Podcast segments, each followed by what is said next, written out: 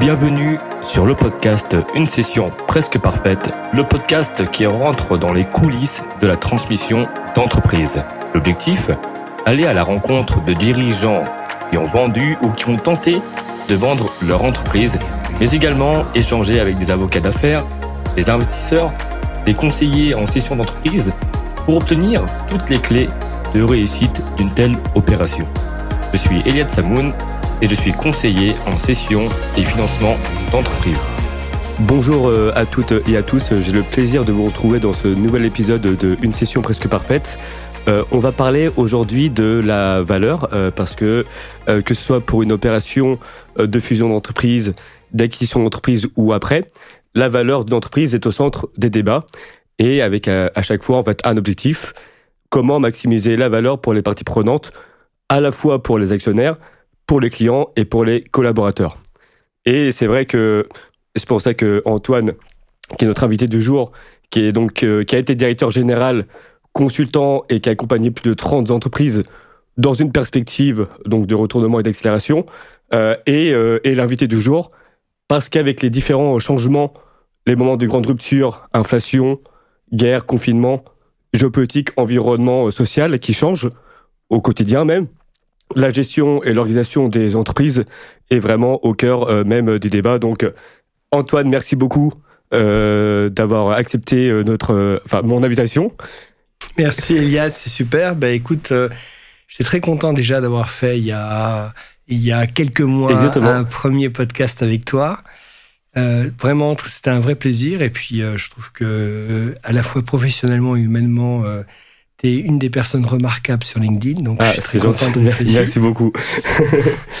et, et, puis oui, effectivement, je pense que le, la, valeur, c'est quelque chose où c'est ce qui est fantastique, c'est qu'on peut concilier les intérêts des parties prenantes et effectivement même des choses comme clients, actionnaires et collaborateurs. Ben, il est possible de faire mieux euh, et donc de générer plus de valeur. Tout à fait. Euh, et, euh, et d'ailleurs, parce qu'on on parle souvent euh, de, de valorisation d'entreprise, et, euh, et c'est important de souligner que la valorisation n'est pas uniquement financière, et c'est surtout euh, donc un tout en fait. Et toi, donc Antoine, tu es polyvalent de par euh, ton expérience professionnelle. alors, est-ce que pour avant de, de, parler, tu peux nous justement nous parler en quelques mots de ton expérience professionnelle, comme ça, ça permettra aux, aux auditeurs de, de, de resituer aussi justement ton expérience par rapport au sujet du jour. Euh, oui. Merci beaucoup. très bien. Ben, en fin de compte, j'ai fait beaucoup, beaucoup ma vie à l'international, notamment au Portugal, mais pas seulement, dans des grands groupes et aussi des PME. Donc, j'ai connu plein d'ambiances différentes. Comme consultant aussi, bon, on va parler de, de, de, de McKinsey, mais, mais, des grands groupes français, américains, espagnols. Ce qui est drôle dans tout ça, c'est euh, ben, ben, le fait que c'est beaucoup de diversité, euh, beaucoup de choses différentes, et puis la vision... Euh, euh, d'un DG opérationnel qui a dû résoudre des, des, problèmes de fond. Et le plus drôle dans tout ça, c'est que si je suis devenu spécialiste en rebond et croissance, c'est que la première fois où j'ai été nommé DG, eh bien, c'était en pleine crise. Ah, Toujours les, les, les, enfin, les moments au final euh, euh, bah, où justement c'est là où tu peux créer donc des opportunités euh, et c'est ça qui est intéressant parce que par rapport au contexte euh, actuel. Oui, bah oui, tout à fait. Bah, bah en fait, c'est drôle parce que le fait d'être dans une situation où le marché était à moins 50%, on était en publicité à l'époque. Mmh. J'avais un gros concurrent euh, en face qui, est, euh, qui était euh, JC Deco, donc un concurrent absolument respectable. Et puis, il a fallu trouver des solutions en quelques mois. Et le, la vérité, effectivement, dans ces moments, c'est que bah, on prend euh, le truc dans, dans, dans le Evlan euh, dans, dans, un peu dans, dans la tête, parce que c'est des moments compliqués où il faut prendre des vraies décisions, des décisions des fois dures, et puis on n'a que quelques mois pour, euh, pour, pour agir. Et à ce moment-là, eh bien, on est obligé d'être créatif, d'aller au-delà de simplement réduire les coûts et de renégocier avec les fournisseurs, les dettes, les banques, etc., etc., pour créer de la valeur, malgré tout créer de la valeur. Et en fait, on a réussi à créer de la valeur et créer une mini-disruption sur le marché. Tout à fait. Bah, merci beaucoup euh, Antoine pour, pour cette introduction. Donc euh, justement, euh, j'ai voulu voilà t'interviewer parce que donc la valeur, comme on, on l'a dit en introduction, est au cœur même des, des débats. Donc pour toutes sortes d'opérations, notamment pour les, les transmissions d'entreprise. Euh, donc avec le contexte actuel, on comprend que euh, maximiser la valeur est, est vraiment une préoccupation majeure pour les dirigeants d'entreprise. Alors pourquoi en fait à un certain moment des entreprises perdent de la valeur? Euh, donc de la facturation, leur meilleur, leur talent, les clients, etc. Comment, comment tu pourrais l'expliquer justement? Je dirais que euh, ça, tout change euh, actuellement. On vit vraiment des années où on est passé par quand même des confinements, de l'inflation, de la géopolitique partout, une situation sociale un peu compliquée. des, des, modèles d'entreprise, etc., qui font que ce qui était stable est devenu tout d'un coup assez instable. Et les raisons de succès d'une entreprise, qui ont fait que bah, elle, a, elle a bien vécu, elle a bien vécu pendant des années. Bien tout, ça, ça peut être remis en cause. Et fondamentalement, quand on parle euh, justement de, de, de, valeur, on parle d'adaptation à marché. C'est ça qui est vraiment important. Donc l'adaptation à marché, c'est euh, des bonnes offres qui sont adaptées aux clients c'est aussi de la culture, du mindset. Donc, euh, l'aspect, la dimension culturelle de l'entreprise est vachement importante. L'organigramme, c'est peut-être ce qui est le moins important, mais les process et la culture, c'est très important. Et à un moment donné, eh bien, l'entreprise est euh, un peu désadaptée au marché. Et effectivement, euh, ça peut poser des problèmes. Et donc, comment voilà, on, te, fait appel à toi Comment tu arrives à, identifier justement les solutions pour euh, pour qu'une entreprise s'adapte au marché? Euh, parce qu'on on, voit dans, le retail notamment, euh, des, très grands qui qui s'effondrent justement. Euh, entre guillemets du jour au lendemain parce qu'elles n'ont pas pu justement peut-être s'adapter au marché. Euh, voilà, quels sont tes conseils et qu'est-ce que tu recommandes aux dirigeants qui nous écoutent pour anticiper cette adaptation? Je dirais que le, le plus important, c'est de, de comprendre d'abord quels sont les clients que, que l'on sert. Euh, j'ai d'ailleurs une histoire très drôle que j'ai rapportée euh, dans, un des, dans un post LinkedIn qui était euh, on a dit à un moment donné à Jeff Bezos que son, que son Kindle n'était pas adapté parce que l'iPad d'Apple était bien meilleur. Et donc on lui dit mais comment vous allez réagir? Et à l'époque, Jeff Bezos avait répondu de manière super simple en disant mais c'est très bien comme ça parce que les gens utilisent Kindle, c'est pour lire un bouquin. Voilà. Et, et, euh, et donc, euh, alors que l'iPad sert fondamentalement à jouer à Angry Birds. Et donc, ce qui est vraiment important, c'est à quoi sert une entreprise, quelle est justement, en quoi elle apporte de la valeur à ses clients. Et, et en fonction de ça, quand ça va moins bien, quand la boîte est en perte de vitesse, c'est qu'elle reprenne pied sur sa base de clientèle actuelle, puisque c'est beaucoup plus rapide de le faire sur ses clients actuels plutôt qu'aller chercher de nouveaux clients. Quand c'est possible, évidemment, que ce soit sur la clientèle actuelle. Et là-dessus, c'est qu'est-ce que je peux apporter de valeur où globalement, c'est plus simple. Donc mon client, il fait la même chose, mais en plus simplement. C'est plus rapide. Ben, du coup, je vais faire gagner du temps à mon client, ou c'est plus d'argent. C'est-à-dire que où je lui propose, ou je lui, lui donne un système, une offre, un produit qui lui permet de réduire des coûts, ou euh, justement d'augmenter sa valeur. Si on fait ça, eh bien, l'entreprise a toutes les conditions pour repartir. Et, qu'est-ce que ça implique euh, concrètement, euh, bah, justement, une, une, perte de valeur, à la fois sur, justement, peut-être sur, le, sur les, collaborateurs, sur la vision dans l'entreprise, sur la motivation des collaborateurs? Voilà, Qu'est-ce que, toi, avec ton expérience, comment tu, comment tu le perçois, justement?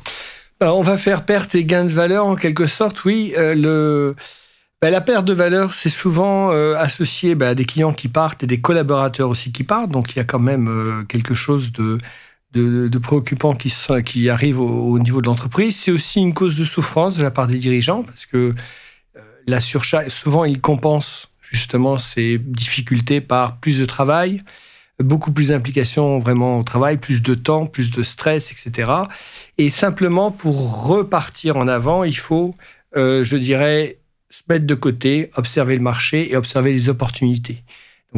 D'où aussi, pourquoi pas l'intérêt de, de, de, de, de, se raccorder, de se raccorder à des groupes de dirigeants bah, pour s'inspirer ailleurs. Pourquoi pas d'avoir des sparring partners, des coachs, des mentors ou aller chercher des consultants pour simplement s'autoriser à regarder de manière différente, différemment son business. Et puis de se dire, je regarde mes clients et je peux rajouter de la valeur à ces clients. Alors je vais donner juste un, cas très simple. Dans une autre entreprise de publicité, euh, où euh, j'étais reparti après, après le, ma première aventure, mais de la crise, euh, on faisait une activité qui était la distribution de prospectus publicitaires, qui était quand même une profession assez banale, même traditionnelle, voire ringarde. Et qu'est-ce qu'on a fait? C'est qu'on a transformé radicalement l'opération en apportant au marché une chose importante, c'était de la mesure. Quand on travaillait pour Decathlon, pour, pour Laurent Merlin, pour, pour ces grandes entreprises-là, eh ben, on avait la possibilité sur la zone de chalandise de dire combien de pourcentage de personnes avaient reconnu euh, le prospectus publicitaire. Et donc toute notre, euh, à l'époque, tout ce qu'on avait réinventé était justement basé là-dessus. Et on était les seuls à pouvoir dire ça. Et on avait réussi à transformer une opération qui était finalement une opération logistique à une opération de marketing. Et on parlait marketing avec les gars. Donc Première chose, ça nous permettait de parler au directeur marketing, et puis, et pas forcément au responsable achat. Et en général, c'est jamais très bon de parler au responsable d'achat, avec tout le respect que j'ai pour eux, bien sûr, parce que eux, ils vont, ils vont vouloir acheter la manière la plus compétitive. Et la valeur, c'est justement qu'est-ce que je peux faire pour que l'histoire de mon client, la vie de mon client soit bien meilleure. Donc, il y a des exemples comme ça. Effectivement, on, a, on a pu, dans d'autres activités aussi, eh bien, on peut faire la même chose. C'est-à-dire, on analyse, on voit où, quelles sont les opportunités de valeur, on essaye de voir quelles sont celles qui sont plus rapides à déclencher que d'autres, et on lance ce que j'appelle une roadmap, c'est-à-dire en quelques mois, qu'est-ce que je peux faire? Qu'est-ce que je peux faire dans un mois? Donc là, on, s'oblige à avoir un objectif dans un mois. Qu'est-ce que je peux faire dans deux, trois mois? Et qu'est-ce que je peux faire dans six mois? Et qu'est-ce que je peux faire? Là, c'est pareil, on ferme les yeux, on réfléchit bien, qu'est-ce qu'on peut faire dans trois ans, dans cinq ans. Ah, Merci beaucoup pour ces, ces premières solutions. Justement, comme, quelle solution tu, euh, tu, tu peux euh, donner euh, pour justement recréer de la valeur? Parce que c'est bah, justement ton, ton métier au final, hein, de recréer de la valeur, créateur de valeur. alors bah, voilà, alors ça va dépendre beaucoup. À, des clients actuels, alors je et, dans le secteur de, de la construction, hum. c'est un secteur aujourd'hui où ouais, très, c'est difficile, très compliqué. C'est très compliqué. Donc la première chose qu'on sur lequel j'interviens, un mois et demi, deux mois maximum pour euh, refaire le process base de ce client. Avec un avantage, c'est ça remet de, la trésor dans la l'entreprise, c'est une ressource importante. Ça remet de, de la marge, ça réduit les coûts. Donc l'idée, c'est en deux mois, on remet l'entreprise sur de bonnes conditions saines pour travailler. Et puis, ce qu'on fait juste après, c'est travailler, moi, ce que j'appelle la qualité perçue. C'est-à-dire que le marché est en baisse, mais on peut avoir l'objectif de reconquérir des parts de marché et de devenir leader sur un marché en baisse. Et donc ça, c'est vraiment un travail de auprès des clients, qui sont surtout des clients industriels qu'ils peuvent avoir, c'est qu'est-ce qui fait la différence entre eux et les concurrents d'à côté? Sur quoi baser? Quels sont par exemple vraiment les critères de remise de chantier, les critères d'appréciation dans le dossier pour répondre à l'appel d'offres qui font la différence. Et c'est bien travailler ces critères-là en termes de qualité perçue pour que bah, les clients, quand ils reçoivent une proposition ou quand on finit le chantier, ils aient vraiment l'impression qu'ils avaient choisi le meilleur. Merci beaucoup, mais c'est important justement de, de, voir tous ces aspects-là parfois qui sont justement méconnus ou euh, qui ne sont pas assez euh, justement euh, mis, en avant. Donc, en, quoi en fait aujourd'hui, Antoine, c'est plus difficile justement pour les entreprises de recréer, de retrouver cette valeur-là? Pourquoi? Parce que on est dans un monde aussi. D'abord, les changements arrivent trop, trop, trop fort et trop rapidement. Donc, euh, quand même, sur ces dernières années, on a eu euh, euh, tout le monde à la maison, c'était en 2020-2021. Puis après, une inflation énorme qui repart. Et puis après, un certain nombre d'autres choses. Et puis, pour ne pas parler aussi, évidemment, de la transition environnementale, écologique, puisque là, on a des vrais sujets. Donc, à tous les niveaux, il y a beaucoup de défis. En plus de ça, eh ben, on a l'intelligence artificielle l'entrepreneur qui ne n'analyse pas l'impact de l'intelligence artificielle sur son métier a aujourd'hui perd une grande opportunité pour être présent sur le marché dans trois ou cinq ans. Donc c'est aujourd'hui qu'il faut qu'ils se posent la question. Donc ce qui se passe, c'est qu'on a un monde beaucoup plus riche technologiquement, et puis il faut vraiment, en quelque sorte, euh, euh, euh, analyser les deux, trois leviers de grande valeur qu'on peut, avoir et qui va faire, qui va établir notre leadership pour demain. Et donc ça, c'est un, vrai travail d'observation. De, c'est pareil, c'est j'observe les choses telles que sont qu'est-ce que mes clients veulent et qu'est-ce que je leur donne en échange et en quoi euh, l'IA. Et puis aussi euh, une disruption majeure qui est euh, l'environnement, pas l'équation carbone, l'équation biodiversité, les équations recyclage. Eh bien, qu'est-ce que je peux apporter à mon marché qui, produit de la valeur auprès de mon client? Et donc, c'est pour cette raison que c'est plus dur maintenant, d'où l'intérêt de, et c'est ce que je dis à tous les dirigeants d'entreprise, discutez, networkez et mettez-vous en situation de networker, pourquoi pas avec vos concurrents, mais avec, d'autres entrepreneurs. Sortez de vos entreprises.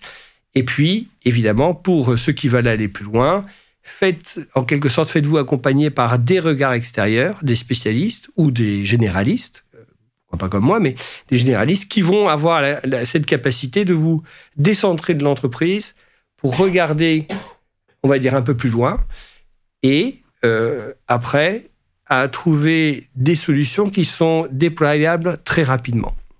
Merci beaucoup euh, Antoine. Donc, euh, on, revient très souvent au, même point, au même élément, donc c'est la capacité à s'adapter au, marché. quelles sont les raisons, les principales raisons, parmi tous les dossiers que, que tu as pu voir, les principales raisons qui, qui amènent une entreprise à, à, se retrouver dans une situation critique? Bah, C'est là beaucoup de, beaucoup de déni et de rigidité. C'est-à-dire que euh, c'est toute la difficulté humaine quelque part. Euh, beaucoup de patrons euh, ont 40, 50, 60 ans maintenant. Tu, je pense que tu dois les voir aussi dans les entreprises que, que, que tu accompagnes mmh. comme spécialiste de fusion-acquisition. Et il est vrai que vraiment les raisons, les recettes du succès, ce qui a vraiment porté leur entreprise, que ce soit en, en service, en, BTP, en industrie aussi, en retail, eh bien, c'est des choses complètement différentes. On le voit bien aussi en, retail.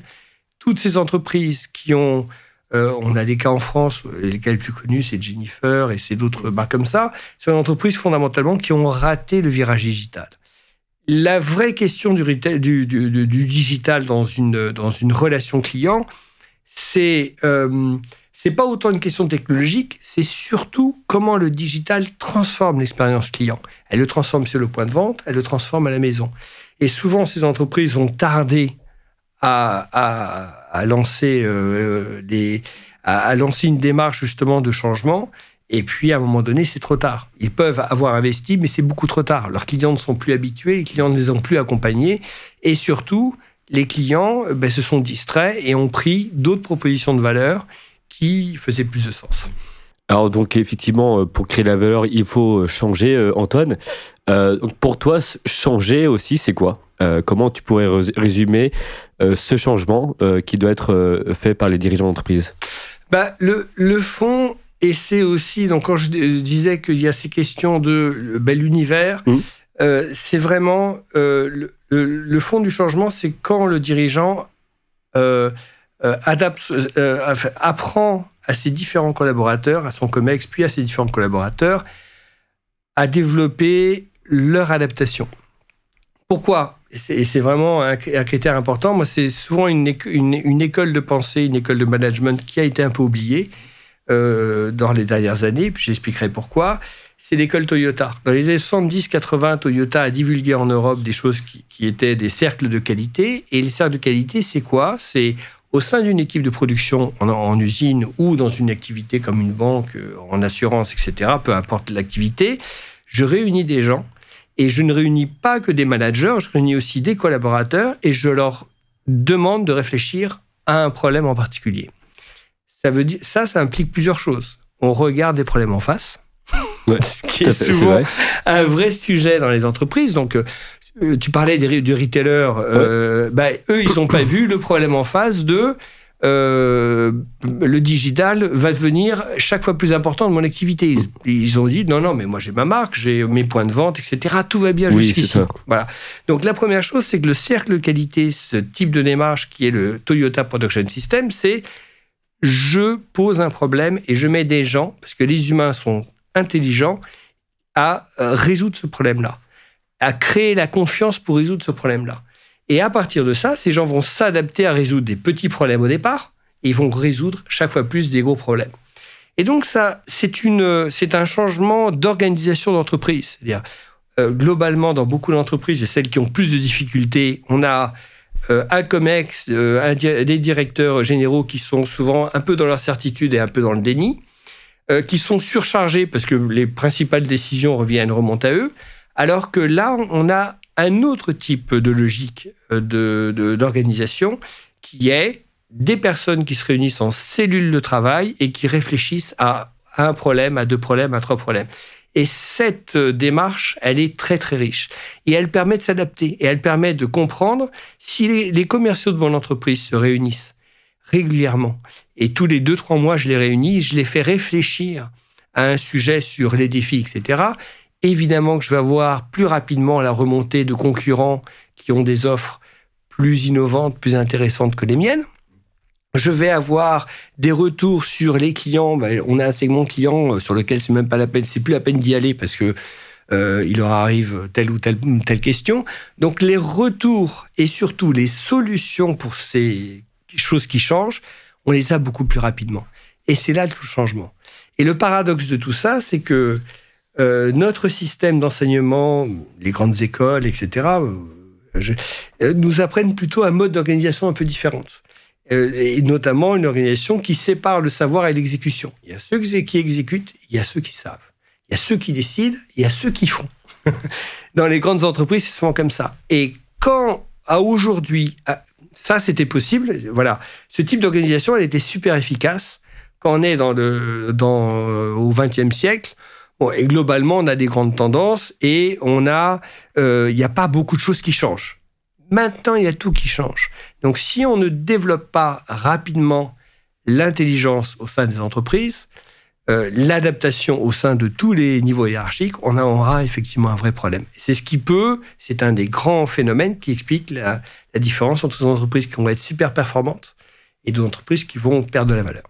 Donc l'intelligence euh, collective, euh, Antoine, donc euh, inclure tout le monde pour que chacun va se responsabilise et, identifie sa place au sein de, la société. Voilà, c'est ça. Et puis pour ça, effectivement, il y a des méthodes, parce que c'est pareil, ce n'est pas appris au sein de, des grandes écoles, c'est pas dans les manuels de management.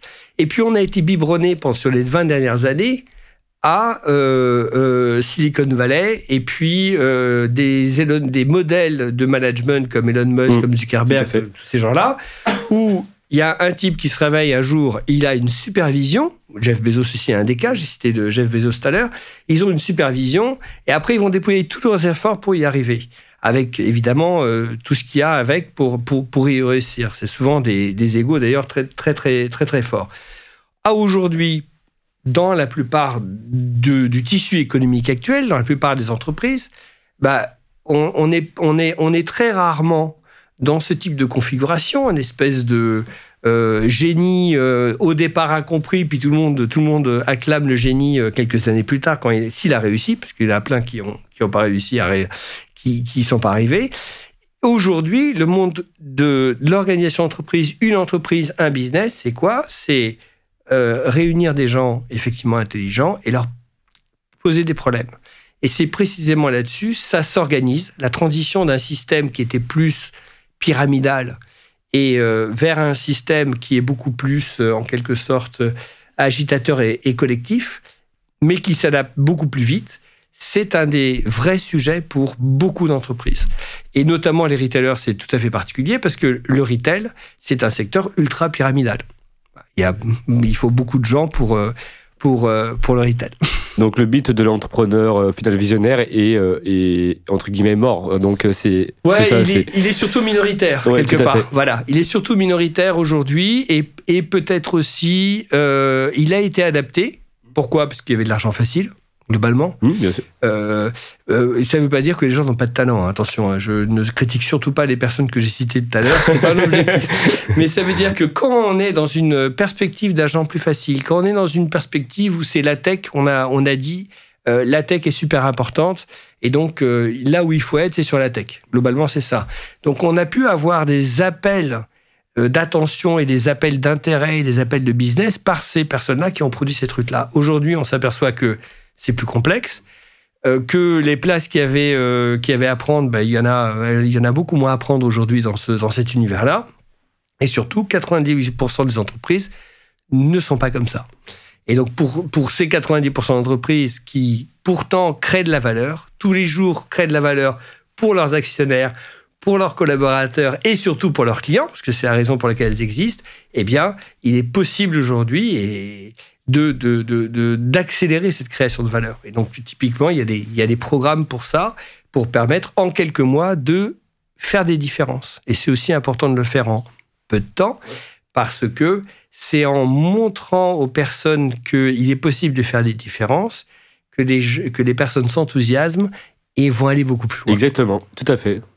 Euh, justement, euh, on, parle souvent de voilà, euh, donc on, en revient toujours à chaque fois au même sujet, donc s'adapter au marché, donc et arriver aussi à voir plus loin. Donc Antoine, c'est courant en fait la, la valeur dans les prochaines années? Ben, moi, je dirais que regardez vos clients. Alors, le type qui a beaucoup alerté là-dessus euh, et, qui, et qui va faire du bien à la valeur, c'est euh, Hormozzi, euh, dont tout le monde parle aujourd'hui. Ouais. Ce que je retiens d'Hormozzi, c'est il a bien compris, lui, qu'une entreprise qui démarre ou une entreprise qui change, euh, eh bien, il faut d'abord commencer par les gens qui sont proches de nous, par les gens qui nous connaissent. Euh, c'est pas la peine d'aller faire de l'acquisition, aller chercher les gens au fin fond au travers de Google, de Facebook, etc. On peut déjà avoir de l'impact euh, auprès de nos cercles, notre entourage proche. On peut déjà avoir de l'impact en faisant une mini communauté sur LinkedIn ou sur Insta ou etc. Mais on peut avoir de l'impact assez immédiat. Et Hormozzi revient à une école de ben, vous pouvez avoir de l'impact immédiat. Pour une entreprise euh, qui existe déjà, qui a une quinzaine, vingtaine, une centaine de collaborateurs, ben, elle a déjà des clients. Et ben, sur ces clients, c'est un, des trucs que je développe sur la plupart de, de- des entreprises que j'appuie, c'est quels sont les besoins qui ne sont pas tout à fait remplis euh, pour l'instant? Quels sont les besoins inavoués de ces clients? Euh, Je donne un exemple. Quand j'étais dans des opérations dans des marques de publicité, euh, un des besoins inavoués des directeurs marketing, c'était évidemment de pouvoir apparaître comme des personnes super super bons professionnels et c'était d'apparaître d'accord? Et donc c'est pour ça que j'ai organisé des conférences de marketing à l'époque où j'ai fait venir deux trois gourous euh, qui, qui passaient la bonne parole etc ça réunissait entre 50 à euh, 200 300 personnes eh bien les types étaient contents et comme c'était nos clients eh bien pareil aussi euh, ben, on les invitait, etc., etc., ils bénéficiaient, et puis ils pouvaient apparaître, et puis on les a invités sur l'estrade, eux-mêmes ils pouvaient parler. Ça, c'est un besoin inavoué, mais qui, qui crée d'immenses opportunités de relations et de business avec ces gens-là. Et donc, c'est juste un petit exemple très simple de comment euh, ben, les besoins qui sont cachés, euh, le, votre, par exemple, une autre manière d'aller chercher aussi des opportunités, c'est dans vos services, quelles sont les non-qualités, quels sont les défauts, quelles sont les principales réclamations des clients que vous avez? Tout le monde a le client euh, à 95% satisfait. Mais pour autant, même dans les 95% satisfaits, il y a toujours des points qu'on peut améliorer.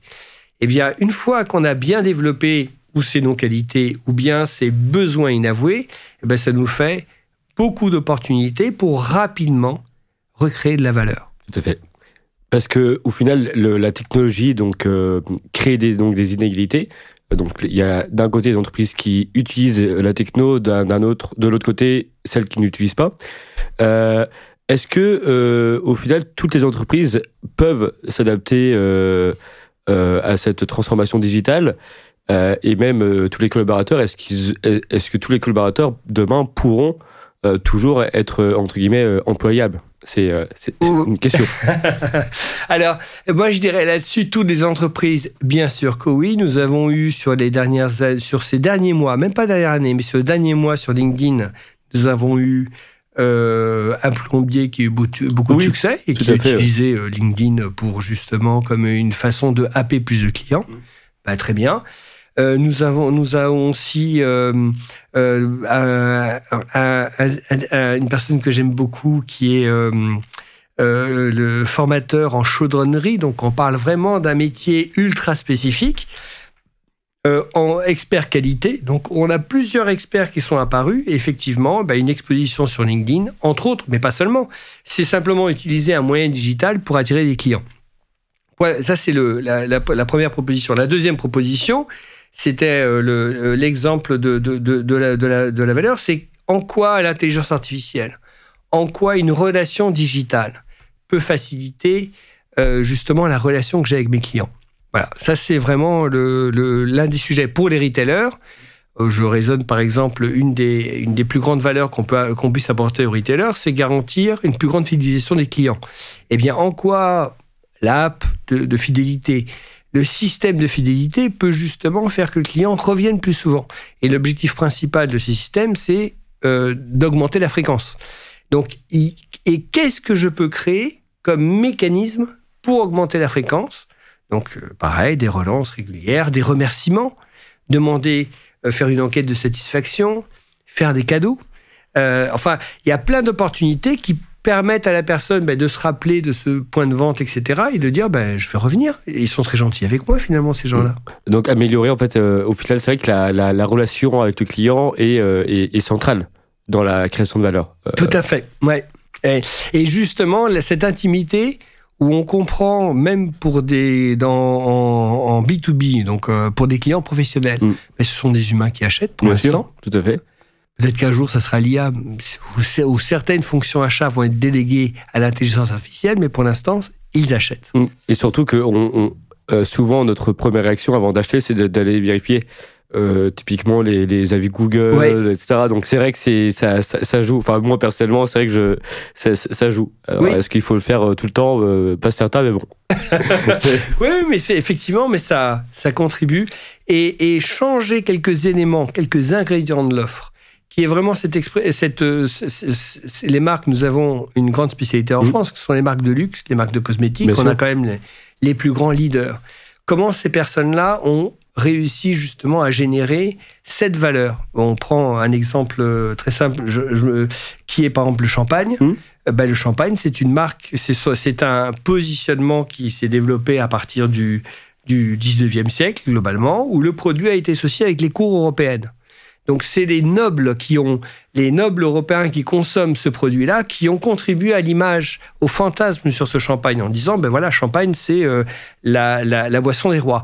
Eh bien, malgré, enfin, quand on est passé en quelque sorte en mass market, puisque c'est, on peut trouver aussi du champagne euh, chez Leclerc, chez Franprix, chez, chez les marques comme ça, eh bien, malgré tout, eh bien, il y a eu toute une attention au fait que toute la profession s'organise entre eux, garantissent le niveau de qualité pour que le produit soit toujours à un niveau de qualité euh, minimum et même le, plus élevé possible. Qu'ils puissent anticiper ces gens-là, investissent en R&D pour euh, les changements, s'adapter au changement climatique, au réchauffement climatique notamment, pour aussi garantir la substitution de produits chimiques ou de solutions phytosanitaires euh, qui sont importantes par des produits plus naturels et plus respectueux de, la de notre santé, eh bien ces personnes-là sont à la pointe. Et pour autant, ils décontinuent à développer leur marque. Voilà.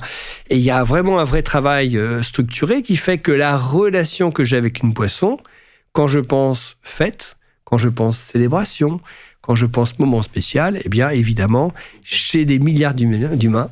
Tout à fait. Champagne. C'est super intéressant, euh, Antoine. Justement, alors comment, euh, euh, en surveiller les tendances du marché et adapter son offre de produits et de services pour répondre aux besoins actuels de ses clients? Alors, un des éléments importants, donc j'ai pas mal parlé d'intelligence artificielle, mais aujourd'hui, effectivement, l'intelligence artificielle, l'automation ces deux choses vont, radicalement changer euh, la, notre manière de, produire et de, fabriquer des offres. Donc, euh, et, là, on, tout dirigeant, eh bien, c'est vraiment important qu'il aille tester des choses, qu'il aille se, mettre dans cette nouvelle culture, nouvelle manière de faire.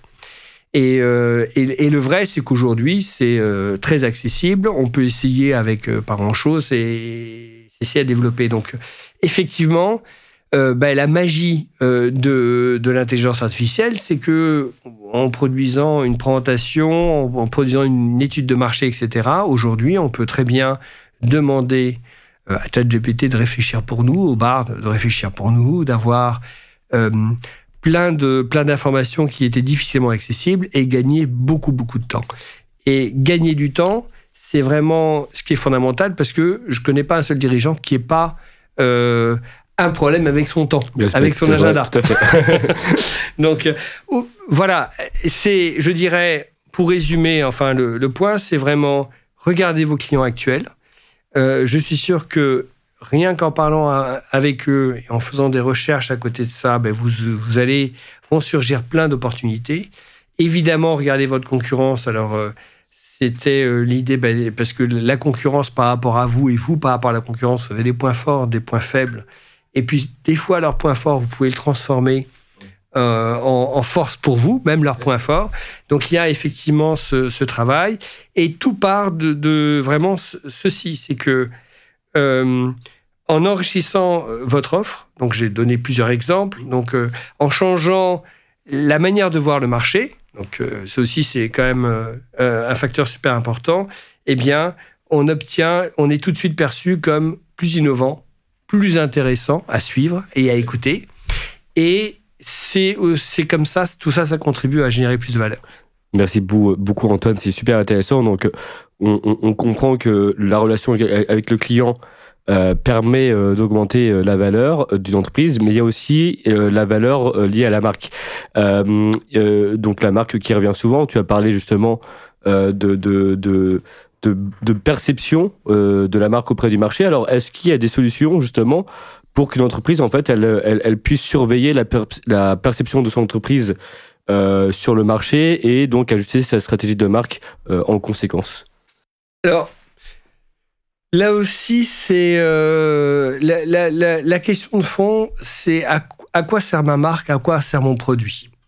Et puis, si euh, je donne un exemple, un, retailer, on reprend l'exemple du retail parce que c'est celui qui m'est le plus accessible, c'est globalement, je mets à, la disposition près euh, de mon client une variété de produits, d'accord? Mais en quelque sorte, et ça, c'est l'appréciation de base. Si on veut rajouter de la valeur, on peut euh, conseiller les clients dans l'utilisation du produit. Par exemple, en alimentaire, ce sont des recettes, par exemple. Ça pourrait être aussi un jour des recettes sous contrainte de budget. Je veux euh, pouvoir manger très correctement pour 10 euros par personne euh, famille, surtout en temps d'inflation, c'est peut-être ou 15 euros par personne en temps d'inflation, c'est euh, absolument légitime, eh bien pourquoi pas structurellement pouvoir justement envoyer euh, aux clients en fonction de ses habitudes d'achat. Là, on entre dans une partie de personnalisation, mais l'IA pourrait très très bien résoudre cette question-là. J'ai des habitudes d'achat, ben, je suis plutôt fruits et légumes, je suis plutôt euh, viande, je suis plutôt poisson, je suis plutôt vegan, etc., etc. Et en plus, je, je, je pourrais résoudre une contrainte budgétaire. Et donc, simplement, le retailer en question ben, va m'envoyer des propositions pour faciliter ma vie, en fin de compte. En urbain, eh ben, on peut se dire que le, le retail alimentaire qui va, euh, et il y en a un qui le fait très bien, c'est Bicard qui va proposer à ses clients justement la nourriture la plus, la plus près possible, parce que la vie de, des Parisiens, des Lyonnais, des Marseillais, c'est toujours euh, jongler entre les enfants, euh, euh, le travail, les transports, etc., etc. Donc tout, ce qui pourrait correspondre à j'offre de la fraîcheur déjà préparée ou j'économise le temps qui est actuellement le bien précieux. Alors ces choses-là existent, mais je dirais de ce que je vois sur le ce que j'ai pu voir sur le marché français, ben, on peut aller beaucoup plus loin. Et il y a, y a, des marchés, donc notamment les marchés asiatiques où on est en Corée, on est à Tokyo, etc. Eux, ils ont réussi, ils, ils développent chaque fois plus ce type d'approche parce qu'ils ont encore moins de temps que nous. Les villes sont beaucoup plus grandes. Bien sûr. voilà. Merci beaucoup Antoine. Alors justement, euh, pour revenir justement sur ton offre, sur ce que tu proposes, euh, voilà, comment euh, tu, tu, accompagnes, de quelle manière tu aides un dirigeant d'entreprise donc à renouer avec la croissance, à se restructurer, et parce que c'est en, en quatre mois, c'est ça? Oui, voilà. un programme éclair en quatre mois donc. Bah, globalement, bah, écoute, c'est exactement ça. Donc, le, principe, c'est que le dirigeant a pas beaucoup de temps, il veut des résultats. Donc toute l'idée, justement, c'est de répondre à ce double défi. Pas beaucoup de temps, pas beaucoup de bandes passantes. Et dans les entreprises, dans les organisations, c'est chaque fois plus compliqué d'avoir de la bande passante, mais pourtant des résultats et des résultats rapides. Et donc c'est un programme où je, sers de sparring partner ou à un COMEX, ou un groupe de dirigeants, de fondateurs, ou, ou même aux dirigeants en direct. Et puis, je l'aide à cadrer, structurer ses priorités. Et donc, c'est pour ça que il y a une garantie de résultat en quatre mois pour garantir qu'en quatre mois, eh ben, ils, voient les premiers résultats de ce que l'on va faire ensemble. Et typiquement, on commence à chaque fois par une priorité et c'est une priorité toutes les trois à cinq semaines. Donc sur quatre mois, ça fera entre trois, quatre priorités qui vont être, euh, qui vont être adressées. Pour les entreprises qui se trouvent déjà un peu plus dans le dur, ben, on peut tout de suite commencer par marge, trésorerie par exemple euh, ou travailler les coûts, mais on, commence, on, a cette porte d'entrée importante parce que c'est important pour asseoir le reste. Et puis on va, euh, on va euh, rapidement entrer sur les, les, les actions qui délivrent le plus de valeur, qui est la qualité perçue, quel est l'impact que je peux faire auprès du client pour qu'il me donne plus d'argent? Ou que j'ai plus de clients, ou que chacun des clients me donne plus d'argent. Le, la question de fond, elle est là. Et donc, en 3-4 mois, c'est souvent, on analyse un tout petit peu la base de données clients, et puis on voit euh, quelles sont les deux, trois opportunités qui permettent justement de faire ça, et, on, et, j'aide les dirigeants à mettre en place des actions pour que, euh, en 3-4 mois, eh bien, il voit les premiers résultats et il a envie de d'amener son entreprise vers euh, un, changement plus profond. Et le changement plus profond, on peut aussi le travailler sur les, sur, sur les, ces 3-4 mois en disant, mais qu'est-ce qu'on peut poser comme vision pour l'entreprise dans 3 ans?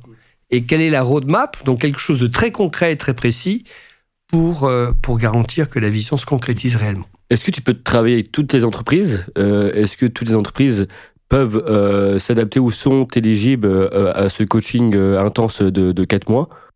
Alors, moi, je dirais de, de par, euh, de par euh, je, je, je, dis une entreprise à partir d'environ 5 millions d'euros de facturation, ça mmh. peut être vraiment un sujet. Ça peut être aussi le cas d'une start-up sur lequel il y a des enjeux financiers, donc moins de 5 millions, de, moins de 5 millions d'euros de facturation, mais des vrais enjeux financiers.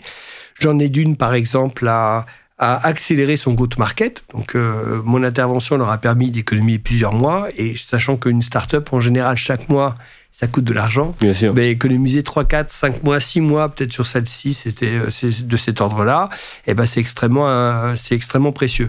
Donc typiquement, c'est des, des, PME avec plus de 5 millions d'euros de facturation, quelques startups, euh, et puis évidemment, euh, euh, j'ai une ou deux, une ou deux propositions, un ou deux projets qui devraient démarrer en plus grande entreprise, plus grande entité, mais là, on va pas s'occuper de toute la stratégie d'entreprise, ça serait trop peu pour faire mmh. du sparring partner. Mais on va s'occuper d'un point particulier ou d'une équipe en particulier. Et on va dire, ben, cette équipe, on va, euh, euh, euh, on va développer sa, sa, performance, on va développer ses compétences en termes de résolution de problèmes pour justement obtenir toujours, pour atteindre un ou deux objectifs extrêmement concrets. C'est ça qui est le plus important. Merci beaucoup euh, Antoine. Alors pour clôturer ce, très bel échange, euh, euh toujours passionnant de discuter avec toi, quels, seraient, les conseils que tu pourrais donner à un dirigeant d'entreprise justement qui se retrouverait soit dans une situation un peu compliquée ou qui souhaiterait bah, maximiser sa valorisation avant une opération de, de cession, de fusion. Voilà, quels, seraient les conseils Évidemment, tout est personnalisable hein, et c'est ton, ton métier, mais j'imagine qu'il y a des, des, des, composantes qui sont quand même essentielles et qui concernent quand même une majorité de dirigeants. Est-ce que... Ouais. Ben, moi, je dirais que le, le, le, le, point de départ, c'est vraiment fichier client, opportunité, et puis qu'est-ce qu'on peut faire d'impactant très vite euh, pour euh, augmenter les ventes. Voilà. Ça, c'est le, cœur de la valorisation, quelque part, c'est le chiffre de vente. Voilà. S'il y a un deuxième point à voir, c'est évidemment voir la marge. Et puis le troisième, sauf euh, le cas d'une entreprise qui est extrêmement dépensière, il y en a aussi, mmh, c'est voir la question des coûts. Mais je dirais la valeur d'une entreprise, à mon sens, c'est euh, euh, le nombre de clients qu'elle a et puis combien elle génère par client et comment elle peut générer encore plus. Et là, il y a, y a une dizaine, une vingtaine d'actions qu'on peut déployer pour qu'à court terme, et elle génère plus de valeur sur ces clients-là. Et puis il y a l'aspect marge. Voilà. Donc euh, l'aspect et le et le et l'aspect évidemment parce que pour le résultat à la fin c'est quand même la marge moins les coûts. Bah, on peut on peut voir quelque chose de coût. Sur les la question des coûts, j'ai peut-être pas euh, euh, je préfère regarder les gaspillages que les coûts, mais ça, ça, nous, ça, ça m'amènerait à presque un autre, euh, une autre session. Oui, c'est super intéressant parce que oui, penser gaspillage et donc, donc, donc, donc euh, non pas coût. donc comment réduire les stocks, c'est ça Toutes les questions de. bah justement, bah c'est intéressant. tu peux, tu peux Ouais, tu peux y répondre, ouais, tu avec plaisir, justement. Ouais, voilà, mais je, bon, bah là, comme tu me lances la perche, je vais la Bien sûr, bah, je, te l'attends avec plaisir. Donc, je dirais oui, parce que euh, globalement, en plus efficace que voir les coûts, parce que souvent les coûts, c'est la première chose que voit euh, tout entrepreneur, euh, c'est vraiment faire une mesure des gaspillages ça se voit souvent indirectement à travers des coûts, mais surtout en visite entreprise. Puis on va euh, s'apercevoir rapidement, ça, ça m'est arrivé, par exemple, j'ai travaillé pour une euh, boulangerie industrielle pour laquelle c'était un peu le cas, euh, qui était, bah, si le taux de, déchets est de 10 ou 15 ou 20% de la production, bah, peut-être la première chose à corriger, justement, c'est arriver de passer de déchets de 10%, 15% de la production à beaucoup moins, par exemple. Mais ça, c'est colossal, parce que c'est euh, de l'argent qui entre directement comme marge, en plus, mmh. voilà. Euh, c'est beaucoup moins de, c'est beaucoup moins d'occupation de l'entreprise, etc. C'est, on peut motiver une équipe et l'équipe va apprendre à développer une nouvelle compétence justement pour s'adapter. Donc, c'est tout ça, c'est d'énormes opportunités. C'est pour ça que le gaspillage, c'est souvent quelque chose qu'on ne voit pas dans son compte d'exploitation. Euh, mais, mais euh, c'est ce qui libère le plus de performance quand on travaille bien dessus. Donc éviter les stocks, euh, ça c'est vraiment un point important. Euh, il y a quelque, un gaspillage aussi qui est colossal, c'est tout ce qui fait prendre du temps. Une entreprise, bah, dès qu'elle reçoit une demande de proposition, bah, le, typique c'est de pouvoir répondre en 48 heures par exemple, et de s'organiser pour répondre en 48 heures. Et aujourd'hui, avec l'intelligence artificielle, etc., c'est beaucoup plus facile de répondre en 48 heures. Voilà. Et donc, à chaque fois que je vais gagner du temps, je gagne du temps parce que je réussis à répondre en 48 heures. Je gagne du temps parce que je suis le premier à relancer l'entreprise après avoir envoyé ma proposition. Je gagne du temps parce que je peux dire à, l'entreprise qui m'a choisi de travailler dans une, de commencer à bosser pour elle ou de lui livrer le produit en trois jours ou en une semaine. Alors peut-être que mes concurrents travaillent à un mois. Euh, je gagne du temps parce que euh, je vais euh, réduire mon temps de production. Ou, le temps de conclusion du projet. Voilà, donc j'ai récemment aussi, j'ai fait un projet de CRM, normalement c'est 8-10 mois, eh ben, j'ai réussi à, couper à 4-5 mois la livraison du, CRM. Et les gens ont commencé à utiliser le, le, produit en moins, dans les deux mois. Donc tout ça, c'est toutes les fois que je gagne du temps, eh ben, je libère de la performance. Et j'augmente le chiffre d'affaires de manière très immédiate, et de la marge, et tout le reste. Donc, c'est vraiment quelque chose qui est important et que j'ai appris au cours de ma vie. Et d'ailleurs, le fait d'avoir été déjà en crise, ça m'a obligé à regarder à tout ça. C'est euh, euh, souvent les économies sur coût, ben, on va toucher 5-10% d'une masse de coût, alors ça peut être pas mal. Mais sur les gaspillages, on peut aller beaucoup plus loin. Voilà. Et donc, c'est majeur en termes d'opportunités de valeur pour une entreprise. Merci beaucoup Antoine. Euh, est-ce que tu veux rajouter euh, un dernier conseil, des derniers même conseils ou, un mot à la propre à toi pour clôturer ce bel échange? Alors, deux, trois choses. D'abord, je te remercie de, de m'avoir invité aujourd'hui. Je dirais aussi qu'on vit des moments extraordinaires parce qu'on vit des moments euh, de grands changements. On est vraiment une génération et, votre génération, et euh, ta génération, la mienne. Voilà, on est, globalement, euh, on a quelques années de différence quand même, mais, je dirais la génération actuelle qui est en train de naître et puis nous, les générations, les deux générations antérieures, dont la mienne, on a cette chance énorme de vivre un moment de grand bouleversement. Et c'est une grande chance. Euh, donc il faut, il faut vraiment en profiter pour être créateur beaucoup plus de notre réalité. Donc euh, je dirais, un dirigeant devrait continuer à être un rebelle. Ce sont des rebelles insérés. Et, euh, et, et, c'est en étant à chaque fois plus, un peu plus rebelle, à, à, ne pas accepter les règles du jeu qui nous sont imposées, mais à essayer justement de les dépasser, qu'on développe de la valeur. Et fondamentalement, la valeur, elle est créée là-dessus. C'est on crée un avantage compétitif qui fait que notre entreprise, notre nom, nos produits, eh bien, ils ne vont plus être regardés comme, euh, comme euh, un produit acheté au kilo. Et tout le but est là. Et donc, si j'ai vraiment quelque chose, à deux, trois conseils à passer comme ça, euh, comme, comme dernier, continuez à être rebelle ou poussez le rebelle en vous pour ça, peut-être faites-vous faites-vous aider aussi par des, par, de, par, par des personnes qui peuvent vous aider là-dessus. Ça, c'est vraiment important. Inspirez-vous, allez voir d'autres dirigeants, euh, euh, regardez euh, d'autres cas de succès qui existent parce que ça va vous ça va vous obliger à, à, à regarder votre business et vous-même avec d'autres un autre regard. Et c'est justement les prises de conscience et la capacité de créer du nouveau qui fait que ce monde va avancer et va avancer vers euh, vers de bonnes choses. Merci beaucoup. toujours aussi euh, des, échanges aussi aussi profonds et, euh, toujours plein de sens. Et c'est pour ça que c'est un plaisir de discuter avec toi, Antoine. Je t'ai pas posé une question d'ailleurs et qui rejoint ce que tu proposes justement.